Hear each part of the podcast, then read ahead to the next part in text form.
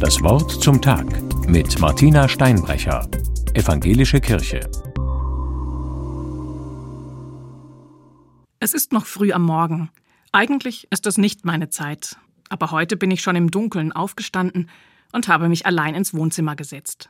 Den Impuls, die Zeitung aus dem Kasten zu holen und mich wieder ins Weltgeschehen zu stürzen, habe ich erfolgreich unterdrückt. Es ist der Tag nach Weihnachten.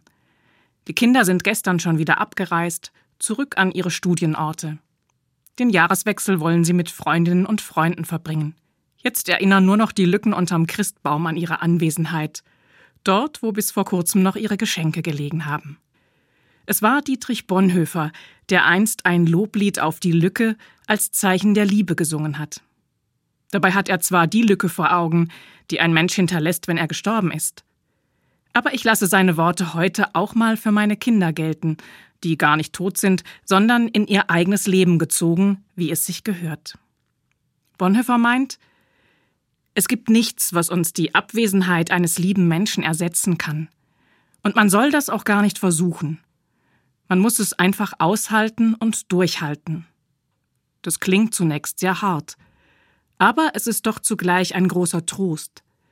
Denn indem die Lücke wirklich unausgefüllt bleibt, bleibt man durch sie miteinander verbunden. Verbunden fühle ich mich meinen erwachsenen Kindern. Es war schön mit ihnen. Wenn man sich beim Frühstück im Schlafanzug gegenüber sitzt, kommen einfach andere Themen auf den Tisch als am Telefon oder beim Skypen. In ihren Gesichtern und in ihren Gesten habe ich viel Vertrautes entdeckt, aber auch neue Züge. Auf jeden Fall ein spannender Prozess, dieses lebenslange Wachsen und Werden.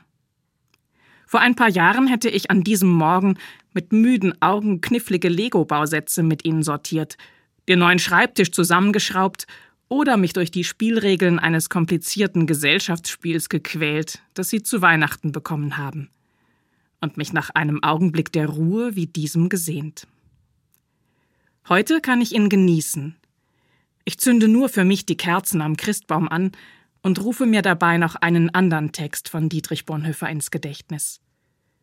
Es ist eine Strophe aus seinem Silvesterlied von guten Mächten wunderbar geborgen, das schon bald wieder viele Menschen in ein neues Jahr begleiten wird.